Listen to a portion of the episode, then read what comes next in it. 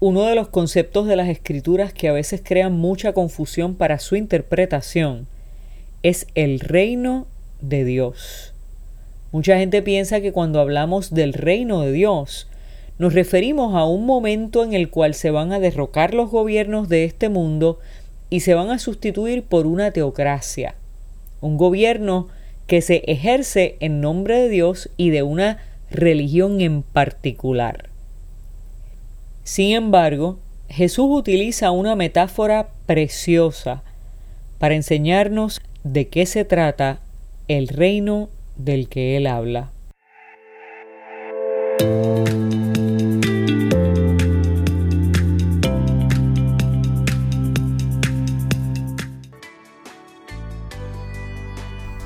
En aquel tiempo decía Jesús, ¿a qué se parece el reino de Dios?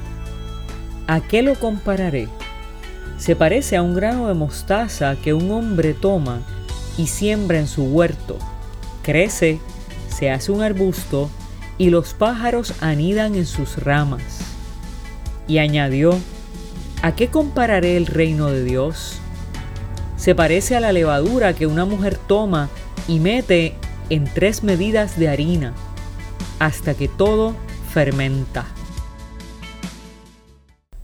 El reino al que Jesús se refiere es el que comienza con una semilla insignificante, casi subestimada por la gente.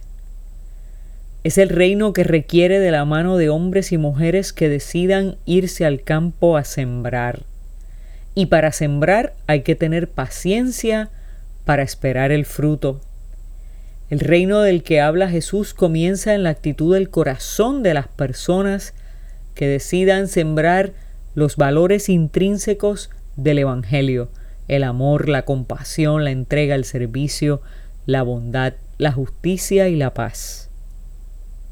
El reino comienza con la esperanza del sembrador de que cuando esa semilla dé fruto y el árbol crezca, muchos puedan hacer nido en sus ramas. He aquí la segunda característica del reino de Dios. El reino de Dios está ya, en cualquier lugar donde hay un árbol que dé sombra y que provea un lugar en el cual las personas se sientan bienvenidas para hacer sus nidos. Las aves hacen nidos donde saben que estarán a salvo de las fieras o aves de rapiña que quieran hacer daño a sus crías. El reino de Dios es aquel lugar en donde cualquier persona puede sentirse segura de que nadie le podrá hacer daño. El reino de Dios debe ser aquel arbusto a donde nadie pueda subir a dañar los nidos, donde crecen aquellos que aún no tienen la fuerza para volar solos.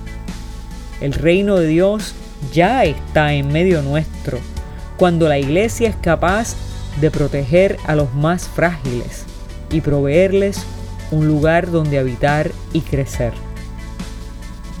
Señor, hoy te pedimos la humildad y la fe del sembrador para regar la semilla de tu reino.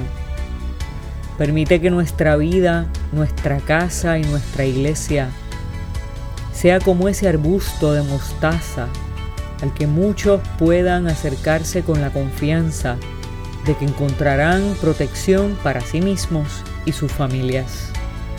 Que así nos ayude Dios.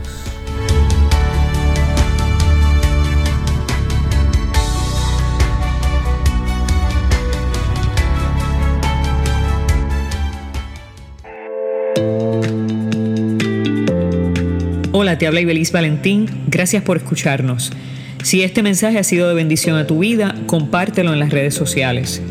También puedes suscribirte a través de Apple Podcast o de Spotify Podcast. Que Dios te bendiga y hasta la próxima.